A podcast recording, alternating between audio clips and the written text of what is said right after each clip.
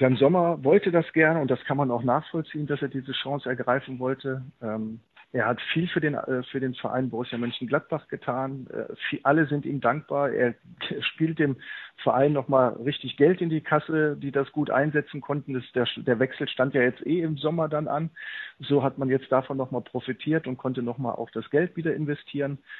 Bayern München kann seine Ziele mit Jan Sommer erreichen, profitiert davon. Also ich, das ist wirklich eine Situation, wo alle Beteiligten, denke ich, sehr glücklich sind und auch alle Beteiligten Jan Sommer viel, viel Glück wünschen. Hallo liebe Fußballfreunde, herzlich willkommen zur neuen Ausgabe von Bosses Bundesliga-Blog. Es ist passiert. Jan Sommer ist zu Bayern München gewechselt. Die Medien sprechen ja von einem Kaugummitransfer. Das hat sich hingezogen. Kommt er, kommt er nicht? Vier Millionen, acht Millionen.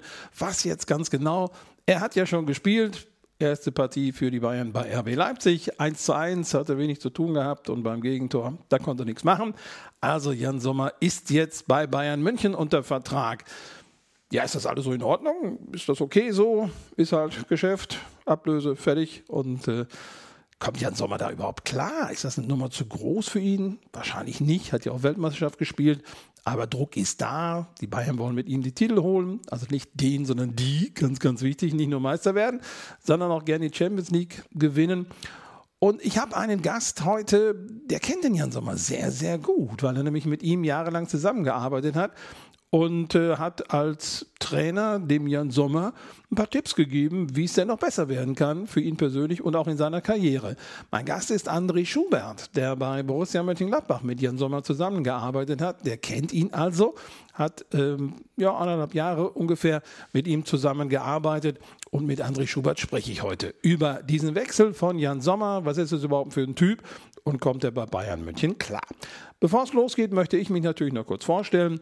Ich bin Ralf Bosse, seit mehr als 30 Jahren im Medienbereich tätig, arbeite aktuell für Sky, das ZDF, verschiedene Hörfunksender, also bin im Radio und TV tätig habe Welt- und Europameisterschaften live übertragen, mehr als 1500 Topspiele live übertragen und bin eben seit langer Zeit mit meinem Podcast Bosses Bundesliga Blog auf diesen Podcast-Plattformen der Welt vertreten. Heute André Schubert, der Trainer von Jan Sommer, zum Wechsel von Jan Sommer von Borussia Mönchengladbach zu Bayern München.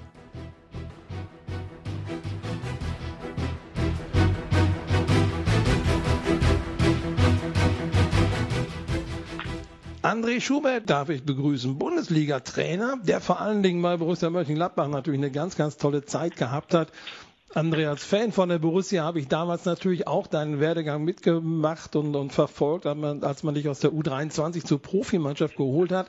Und ich werde nie dein allererstes Profitrainerspiel mit der Borussia vergessen. Du wahrscheinlich auch nicht.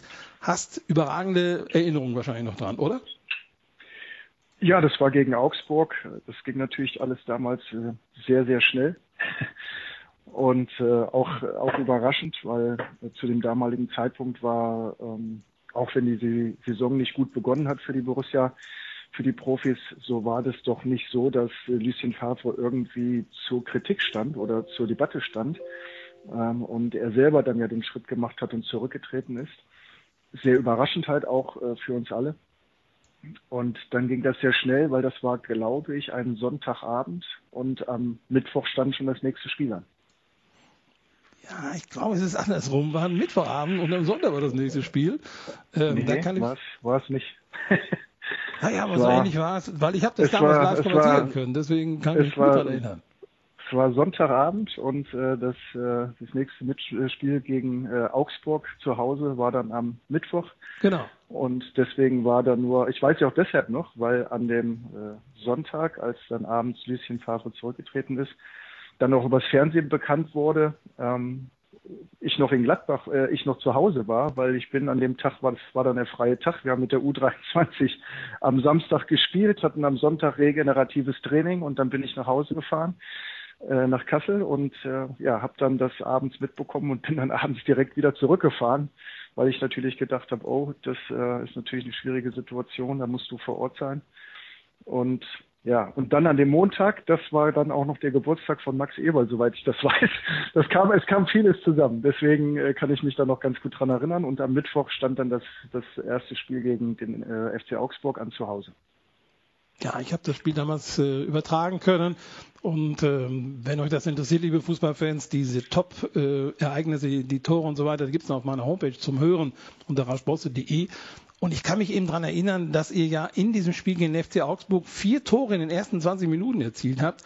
In einer Situation, wo die Borussia nicht funktionierte. Du hast gesagt, Lucien Favre zurückgetreten. Der Verein wollte sich gar nicht von ihm trennen, aber er hat da ziemlich Druck aufgebaut an diesem Sonntag und hat gesagt, Schluss aus Ende, ich mach nichts mehr das war man tabellarisch unten drin und dann kommt dieses erste Spiel mit dir als Trainer, kaum Trainingseinheiten und ihr knallte einen 4 zu 0 Start in 20 Minuten hin, in den ersten 20 Minuten. Hast du da draußen auch mal gestanden auf der Bank und gesagt, äh, was machen die hier gerade? Die Jungs, anscheinend konnten sie es ja, aber haben es bisher nicht zeigen können. Ja, dass natürlich die Mannschaft eine hohe Qualität hat, hatte damals, das, das wusste ja jeder, also äh, bei den Spielern, die zur Verfügung standen und man ein Jahr zuvor ist man noch in der Bundesliga Dritter geworden, hat sich für die Champions League äh, qualifiziert. Ähm, das war außergewöhnlich gut und klar gab es dann ein paar äh, Änderungen in der, in der Sommerpause und äh, gab auch ein paar Neuzugänge. Aber es war jetzt nicht abzusehen, dass man dann plötzlich in die neue Saison startet mit, äh, mit fünf Niederlagen, glaube ich, waren es dann in den ersten fünf Spielen ähm, auch in der Champions League dann das erste Spiel verloren hat. Also dadurch war dann einfach so eine, so eine Drucksituation da, aber äh, die Qualität der Mannschaft stand eigentlich außer Frage. Und das, was wir gemacht haben, war einfach ja nur zu beobachten, zu hinterfragen, ein bisschen auch mit dem Trainerteam, das da war. An was liegt an, an was, an was für Stellschrauben können wir drehen? Wie fühlt sich die Mannschaft? Und so sind wir das dann angegangen und haben dann halt ein paar Dinge verändert und natürlich war dann äh, der Start in dieses Spiel gegen Augsburg äh, äußerst gelungen. Wir haben uns von vornherein vorgenommen, sehr früh zu attackieren, wollten viel Druck aufbauen und möglichst, da wir damals nicht so gut verteidigen konnten, haben wir versucht, den Ball möglichst vom eigenen Tor wegzuhalten.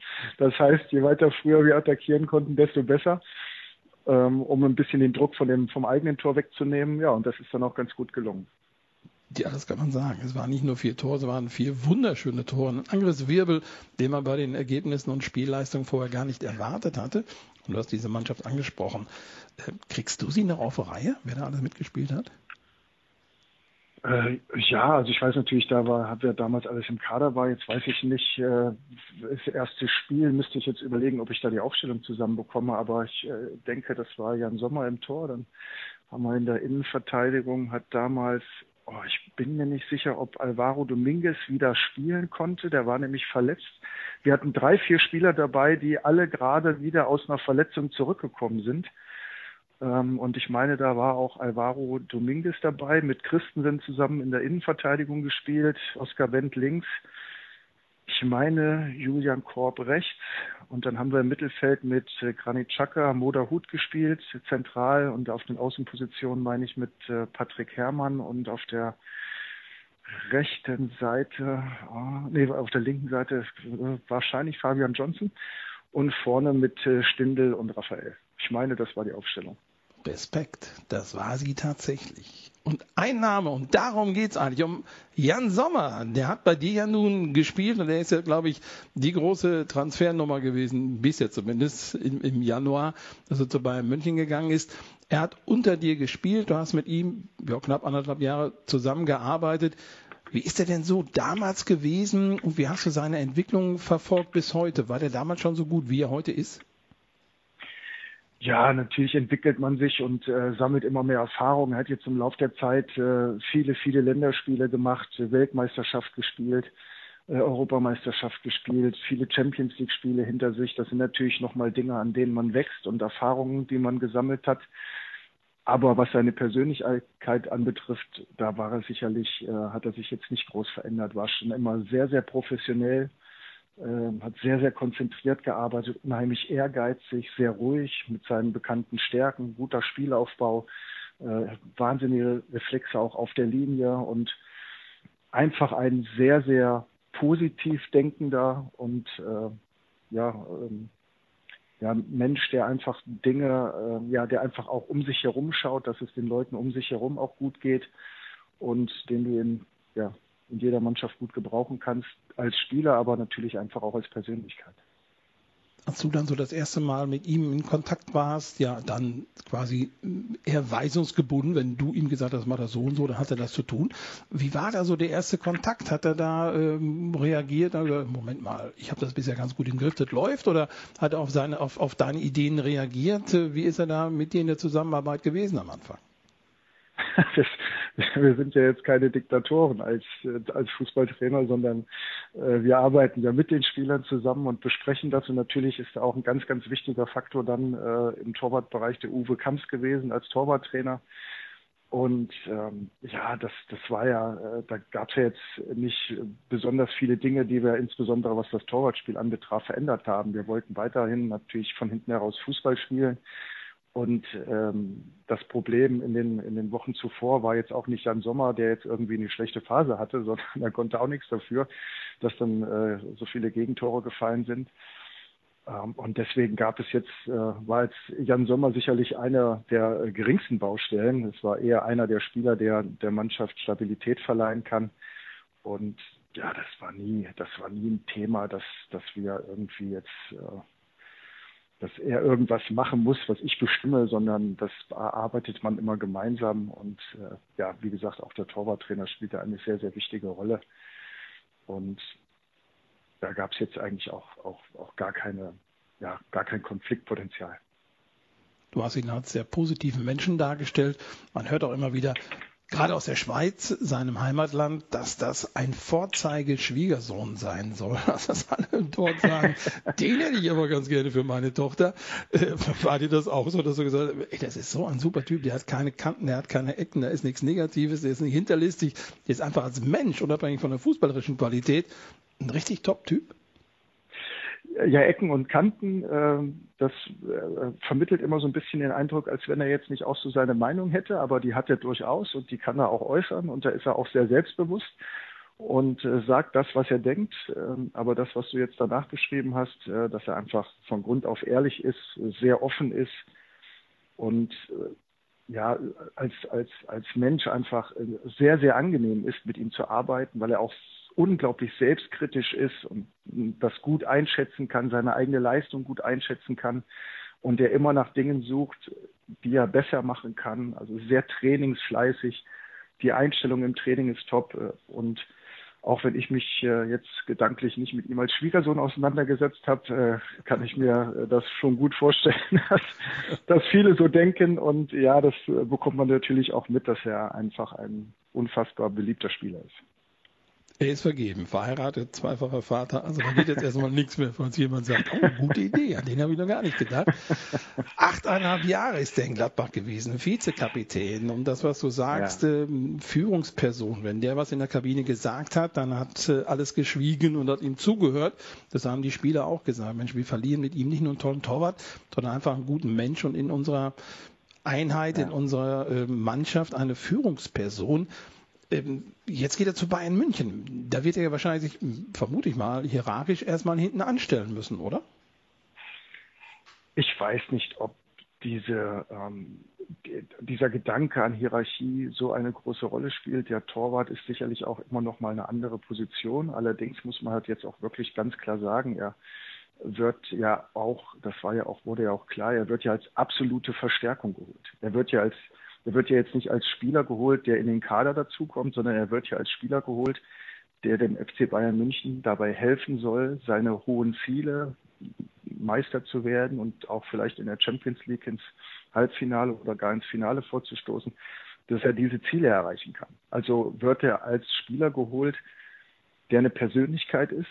Und wie gesagt, er hat jetzt auch ein, gewisses Alter erreicht äh, mit seinen Erfahrungen. Er ist äh, unumstritten einer der besten Torhüter die es überhaupt gibt und äh, auch in der Schweiz schon seit vielen Jahren Nationalspieler. Also ich glaube, dass er sich da, was das Standing anbetrifft, überhaupt keine Gedanken machen muss beim FC Bayern und er einfach von seiner Art äh, sehr schnell da auf Fuß fassen wird, weil er auf Leute zugehen kann, er sehr offen ist und deswegen glaube ich, wird er da auch sehr gut und sehr schnell positiv integriert.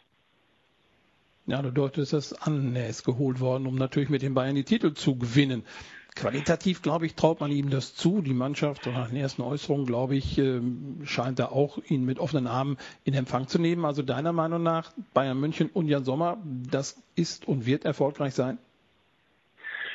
Das denke ich auf jeden Fall, weil ähm, also das ist ja einer der wenigen Wechsel, die ja jetzt wirklich äh, sehr, sehr positiv verlaufen ist, von allen Beteiligten als sehr angenehm im Ablauf empfunden worden ist. Das ist auch äh, wirklich eine Win-Win-Situation für alle Beteiligten.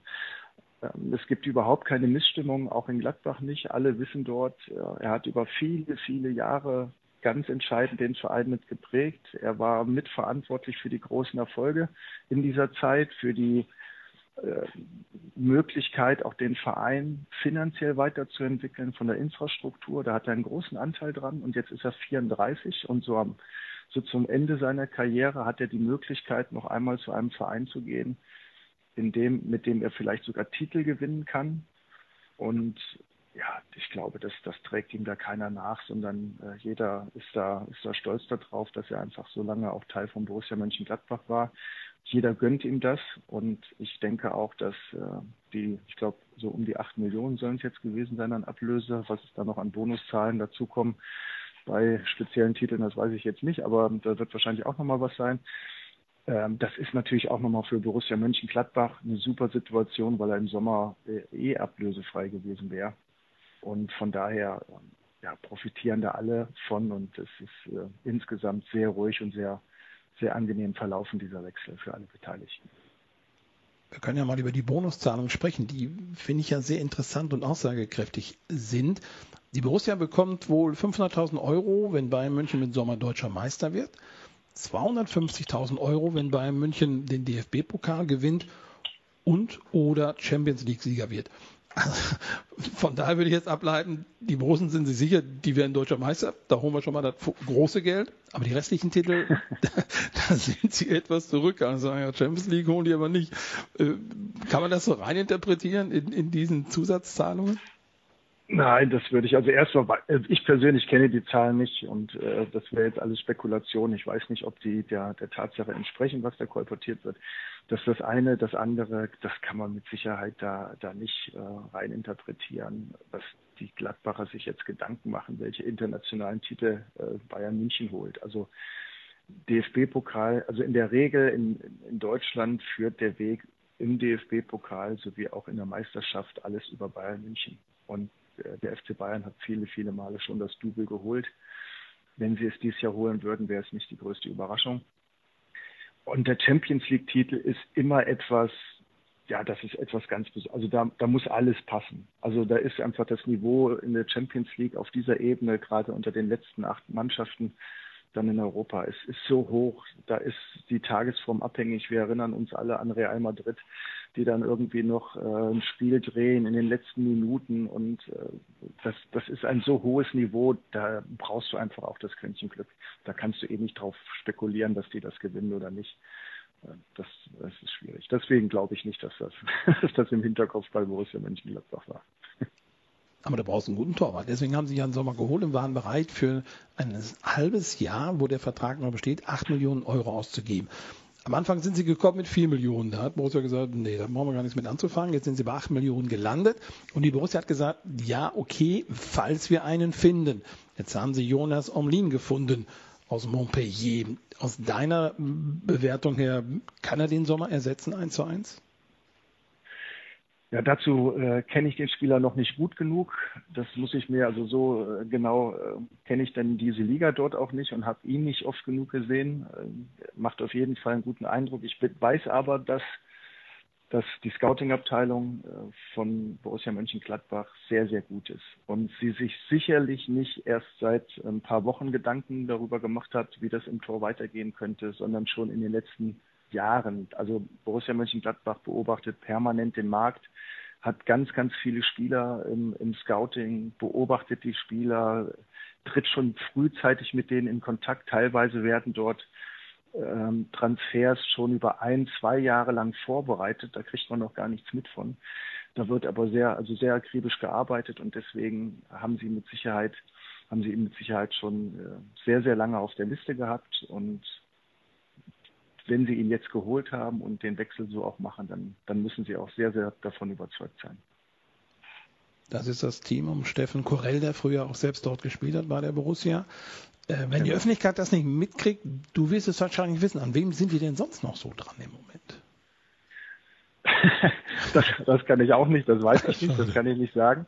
Ähm, aber ähm, man stellt sich das, das, das sind jetzt nicht, ähm, also in, in dem Regal, in dem Borussia Mönchengladbach immer wieder schaut, da muss man, das muss, muss man sich schon bewusst sein. Äh, das ist ein sehr schwieriges, weil die Spieler, die absolut schon im Fokus stehen, deren, die ihre Qualität schon deutlich nachgewiesen haben, die sind eigentlich für Gladbach schon gar nicht mehr finanzierbar in den Regalen, da, da gucken die anderen Mannschaften, die da oben stehen, wie Bayern München, Borussia Dortmund und ähnliche. Und äh, Borussia Mönchengladbach sucht immer wieder Spieler, die eigentlich kurz vor diesem Entwicklungsschritt, diesem nächsten Entwicklungsschritt sind, von dem sie glauben, dass sie ein hohes Potenzial haben, dass diese Spieler natürlich auch schon gezeigt haben auf anderen Ebenen. Und ähm, ja, so wie, so wie das damals auch schon mal bei Granit Xhaka war oder, äh, oder auch bei ähm, bei anderen Spielern, äh, Zakaria und so, äh, gerade aus der Schweiz, äh, immer wieder auch Spieler geholt und auch aus, aus, dem französischen Raum. Da haben sie einfach einen sehr, sehr guten Blick und ein gutes Gefühl für und äh, sie beobachten die Spieler eben sehr, sehr lange. Und wenn wir jetzt reden, wen haben sie im Blick? Das sind ganz, ganz viele Spieler. Also sie haben in diesen erweiterten, die Scouting-Abteilung ist relativ groß bei Borussia Mönchengladbach. Und ähm, da hat man sicherlich weltweit ganz, ganz viele Spieler im Blick und dann immer so, weiß ich nicht, 20, 25 Spieler, die dann schon in diesem engeren Fokus sind. Aber man muss halt viele Spieler auch im Blick haben, weil ja, äh, andere Vereine schlafen auch nicht und dementsprechend äh, gibt es die Konkurrenz auch groß und äh, kann ein, ein, Spieler, den man schon über längere Zeit beobachtet, urplötzlich vom Markt sein und dann muss man sich wieder äh, neu einstellen. Also man darf da nicht immer nur auf äh, einen Spieler setzen, sondern muss das schon sehr breit anlegen und äh, da, da arbeiten sie schon sehr, sehr gut, sehr, sehr akribisch. Und der Steffen Corell insbesondere macht es dann natürlich auch sehr, sehr gut. Ja, die beiden Franzosen Thuram und Kone sind so entstanden. Ne? Die hat man vorher auch nicht so richtig auf dem Schirm gehabt. Jetzt sind sie groß geworden und ja, werden wahrscheinlich für teuer Geld, zumindest Kone, dann gehen. Thuram könnte ja wahrscheinlich arbeits, äh, ablösefrei gehen, falls nicht noch in den paar Tagen im Januar noch irgendwas passiert. Lass uns nochmal auf dieses Torhüter-Karussell bitte gucken, André Schubert. Ich habe noch so überlegt, da geht ein Manuel Neuer im Dezember Skitour spazieren. Wie auch immer was da passiert ist, rutscht aus, bricht sich Schien- und Wadenbein. Und schon geht das Torwart-Domino-Spiel los. Das heißt, die Bayern holen jetzt einen aus Gladbach. Gladbach sagt, wir brauchen auch einen. Dann holen wir einen aus Montpellier mit Omlin. Montpellier sagt, äh, ja, wir brauchen aber auch einen, holt sich wohl einen vom FC Lorient. Lorient sagt, äh, ja, könnt ihr kriegen, aber wir brauchen jetzt auch einen. Irgendwann wird irgendein Verein sagen, mein Torwart ist weg und die Transferliste ist geschlossen. Und diese 8 Millionen von den Bayern sind wahrscheinlich 10, 15, 20 Mal weitergereicht worden, bis irgendein Verein sagt, ich habe 8 Millionen in der Hand, aber ich habe keinen Kipper. Das ist doch Wahnsinn, ja. oder? Das ist, das ist das normale Geschäft. so funktioniert das.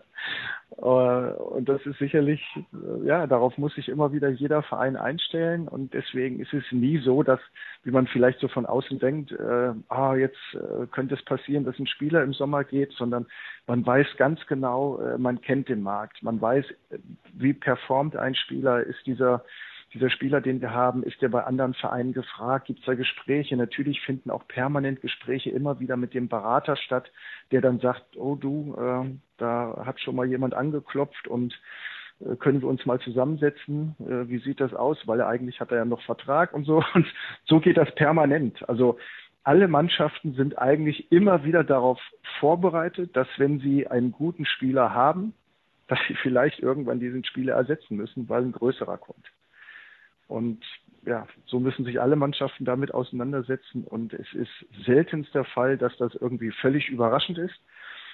Zudem haben die Spieler ja in der Regel auch Verträge. Und äh, man kann ja im, im absoluten Fall, es gibt ja immer wieder auch Situationen, dass ein Verein sagt, ähm, nein, den Spieler kann ich jetzt nicht ziehen lassen, den können wir jetzt auch nicht ersetzen, das ist halt so. Ja, so wie es ja bei, bei, bei Lewandowski oder so damals ja auch mal passiert ist, ne, wo man dann auch bei von Dortmund Seite sagen musste dann, nein, das, äh, der ist einfach so wichtig für ihn, für uns, den, der kann uns nicht, den, den können wir nicht ersetzen, der muss noch, der spielt das Jahr noch zu Ende, was dann auch Lewandowski entsprechend auch professionell gemacht hat. So, also das, die Situation gibt's immer, aber in der Regel einigt man sich, weil es natürlich für alle Beteiligten auch Sinn macht. Ich hatte zugegebenermaßen auch eine andere Lösung im Kopf. Ich habe gedacht, die Gladbacher nehmen die 8 Millionen, halbes Jahr noch Saison und spielen die Saison mit Jan Olszowski zu Ende, der ja in Bochum und gegen Dortmund, meine ich, das sehr, sehr ordentlich gemacht hat. Gerade gegen Dortmund, diesen 4-2-Sieg, da hat er ja ganz erheblich mit beigetragen, dass es diesen Erfolg gegeben hat. Äh, um dann zu sagen, wir haben diesem Jungspund ein bisschen Spielpraxis gegeben, Wettbewerbsspiele gegeben, haben 8 Millionen in der Hand. Wenn wir merken, klappt dann doch nicht mit dem jungen Mann, dann können wir ja immer noch reagieren. Der hat so für mich parallel mit Marc André Terstegen, der ja auch äh, in der U9 in Gladbach angefangen ist, Wiolczowski nie den Verein verlassen. Wiolczowski, jetzt könnte der spielen, Wiolczowski gespielt hat. Wäre das aus seiner Sicht auch eine Lösung gewesen, zu sagen, wir behalten das Geld, weil theoretisch können wir das auch in Feldspieler noch irgendwann investieren und haben Vertrauen in unseren jungen Olszewski, der kriegt das gebacken. Ähm, ich denke schon, dass sie relativ viel Vertrauen auch äh, in ihre Spieler haben und auch in äh, Olszewski haben. Aber Natürlich hat Borussia Mönchengladbach auch relativ hohe Ziele. Auch äh, Borussia möchte gerne eine richtig gute Saison spielen, möchte sich vielleicht auch international qualifizieren und es dann darauf ankommen zu lassen. Also du musst ja sowieso einen Torhüter holen. Du hast einen Torhüter weniger und du musst ja einen Torhüter dazu holen. Und auch wenn du, wenn du jetzt aus den eigenen Reihen dazu holst, musst du die eigenen Reihen ja trotzdem auch wieder ergänzen. Äh, dann ist immer die Frage, wie machst du das? Was passiert, wenn dem nächsten Torwart nochmal was passiert? Darüber hinaus ist es eben ein sehr junger Torwart, der auf der Leistungsebene noch, noch wenige Spiele gemacht hat. Und natürlich ist es eine Situation, mal in ein oder zwei oder in drei Spielen ähm, sein Mann zu stehen. Äh, die Frage ist aber, was passiert, wenn man Fehler passiert? Wird er dann unsicher? Wie entwickelt er sich da? Und weil er einfach noch ein recht junger Torwart ist, geht es meistens so, dass die schon sich entwickeln im eigenen Verein und oftmals dann aber nochmal ausgeliehen werden an einen anderen Verein äh, auf eine, ja, auf einer anderen Ebene nochmal. Äh, ich kann mich jetzt erinnern, das fand ich jetzt äh, sehr gut. Sie haben sie jetzt gegen Leipzig, glaube ich, gespielt, äh, die Bayern und äh, bei Leipzig spielte Blaswig. Ähm, und äh, ja, der kam auch mal von Gladbach. Ich kann mich da auch noch dran erinnern, der war auch damals bei uns und ist ebenfalls so herangeführt worden. Ne? Hat auch trainiert, hat äh, auch unter Uwe Kamps trainiert und ist dann ausgeliehen worden. Ähm, war dann, glaube ich, in der zweiten Liga nochmal und hat sich dann so entwickelt. Und das sind dann so die Entwicklungsschritte bei einem Torwart. Ähm, einem, ja, so jetzt zu sagen, wir setzen jetzt alles auf eine Karte und wenn es gut geht, äh, schön. Wenn nicht, dann haben wir ein Riesenproblem. Und nicht nur der Verein, sondern auch der Torwart, weil das ist natürlich auch ein äußerst ungünstiger Start für einen jungen Torwart dann in seine Karriere. Also so ähm, hat das, hat diese Entwicklung schon eigentlich äh, auch Sinn und die werden auch äh, darauf achten, dass sie, ich kann mir schon vorstellen, dass sie, dass sie ihn auch heranführen im Laufe der nächsten, der nächsten Zeit. Ähm, aber ähm, er braucht einfach noch Zeit der Entwicklung und äh, muss dann vielleicht auch nochmal auf anderer Ebene Spielpraxis sammeln. Der muss noch ein bisschen auf die Wiese und gemäht werden, um groß zu werden, um zu wachsen. Ja, Janis Blaswig, du hast recht, aber der ist auch schon lange getingelt. Ne? Der war bei Dynamo Dresden dann, hat er gespielt, genau, hat er nicht ja, gespielt. Ja. Und jetzt hat er endlich mal die, die erste Position. Und äh, Peter Gulacsi, gut, der ist auch verletzt, aber der muss sich jetzt anstrengen, wieder zurückzukommen. Also das, das, das, ja, aber das sind einfach so Entwicklungsschritte und da muss man sich als Torhüter dann halt auch durchsetzen und du hast halt, das ist halt auch eigentlich unheimlich schwer. Ne? Es gibt halt nur den einen Torwart, der spielt. In der Regel wird auf dieser Position selten gewechselt. Und dann steht eben da sehr, sehr viel auf dem Spiel. Wenn jetzt, äh, wenn es jetzt in der Spielern in der Innenverteidigung oder so gewesen wäre, okay, den kann man mal spielen lassen. Wenn nicht, dann nimmst du mal wieder raus. Aber das kannst du beim Torwart nicht machen. Beim Torwart ist es halt schon so, dass man äh, da sehr viel Vertrauen auch geben muss und dann ist es halt insgesamt äh, ja auch in den in allen Köpfen eben so drin, dass äh, dass man dann sagt, naja, entweder ist es die Nummer eins oder nicht. Und jetzt sag doch mal, dass es die Nummer eins ist und jetzt hat er einen Fehler gemacht und wackelt er jetzt und das ist schwierig. Also das ist, der Torwart ist schon eine ganz spezielle Situation und äh, sicherlich muss man da einfach auch im Kopf äh, sehr, sehr stark sein, muss einiges wegstecken können, muss da ein gewisses Selbstvertrauen haben und das entwickelt man einfach im Lauf von Jahren und da ähm, werden die Gladbach ihn sehr gut aufbauen. wenn ich das alles so richtig zusammenfasse, André Schubert ist der Meinung, alles, was mit Jan Sommer gerade passiert, ist, ist für alle Beteiligten die beste Lösung. Ja, also Jan Sommer wollte das gerne und das kann man auch nachvollziehen, dass er diese Chance ergreifen wollte. Ähm, er hat viel für den, äh, für den Verein Borussia Mönchengladbach getan. Äh, alle sind ihm dankbar. Er spielt dem Verein nochmal richtig Geld in die Kasse, die das gut einsetzen konnten. Das, der, der Wechsel stand ja jetzt eh im Sommer dann an.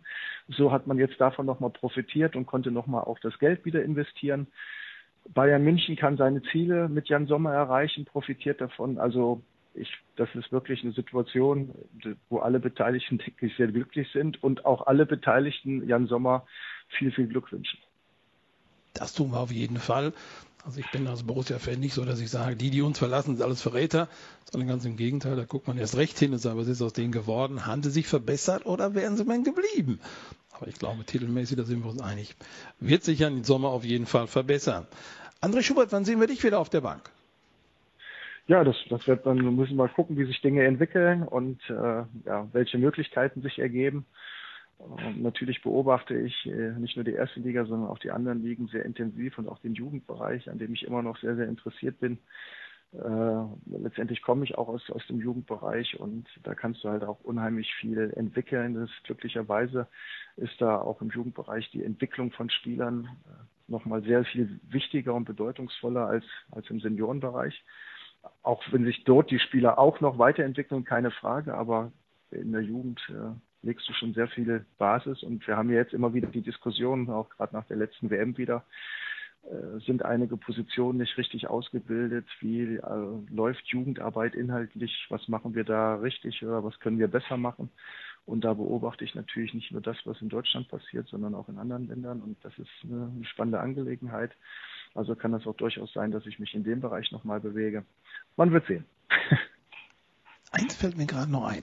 Dein grüner Kult-Hoodie deiner Gladbach, gibt's den noch? Hast du den noch irgendwo im Schrank liegen? Ich habe tatsächlich noch einen, ja. Ich bin im Laufe der Jahre äh, von so vielen äh, angesprochen worden, vielen Freunden, bekannten Fans. Äh, und äh, ja, ich, ich habe das natürlich dann auch immer gerne weitergegeben, aber tatsächlich, ich habe gesagt, na gut, einen musst du behalten, dann kannst du ja nicht, kannst ja nicht alles weggeben. Und äh, so habe ich also tatsächlich, habe ich noch einen zu Hause.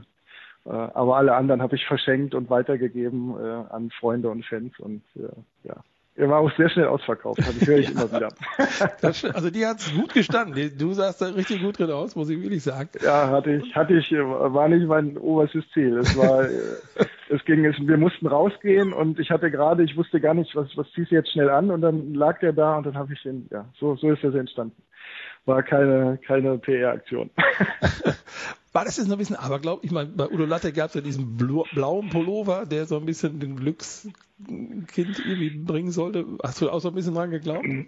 Ja, ich bin da jetzt nicht so abergläubisch. Äh, das, da wurde mehr draus gemacht, aber ähm, ich habe gedacht, na, wenn die anderen Leute dran glauben, dann ziehst du halt wieder an. Bei mir war es egal. Und da habe hab ich ihn halt wieder angezogen. Ähm, aber ich persönlich bin da jetzt nicht sonderlich abergläubisch. André Schubert, vielen Dank für das sehr schöne Gespräch.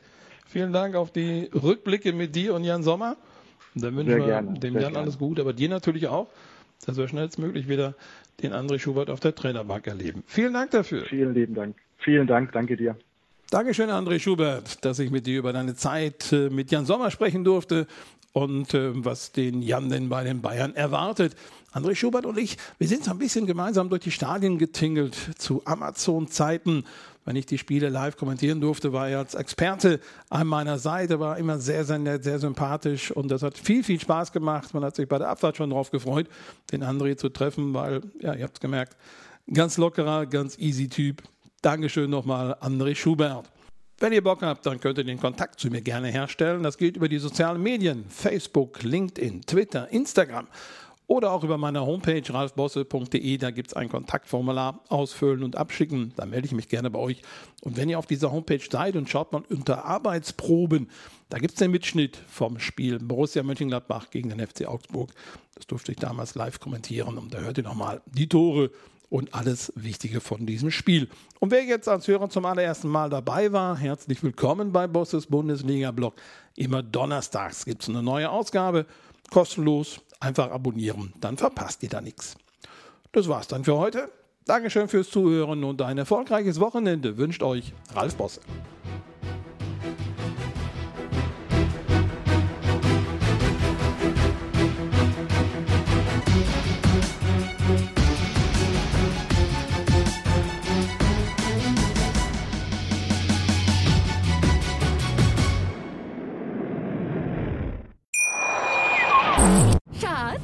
Bin neu verliebt. Was?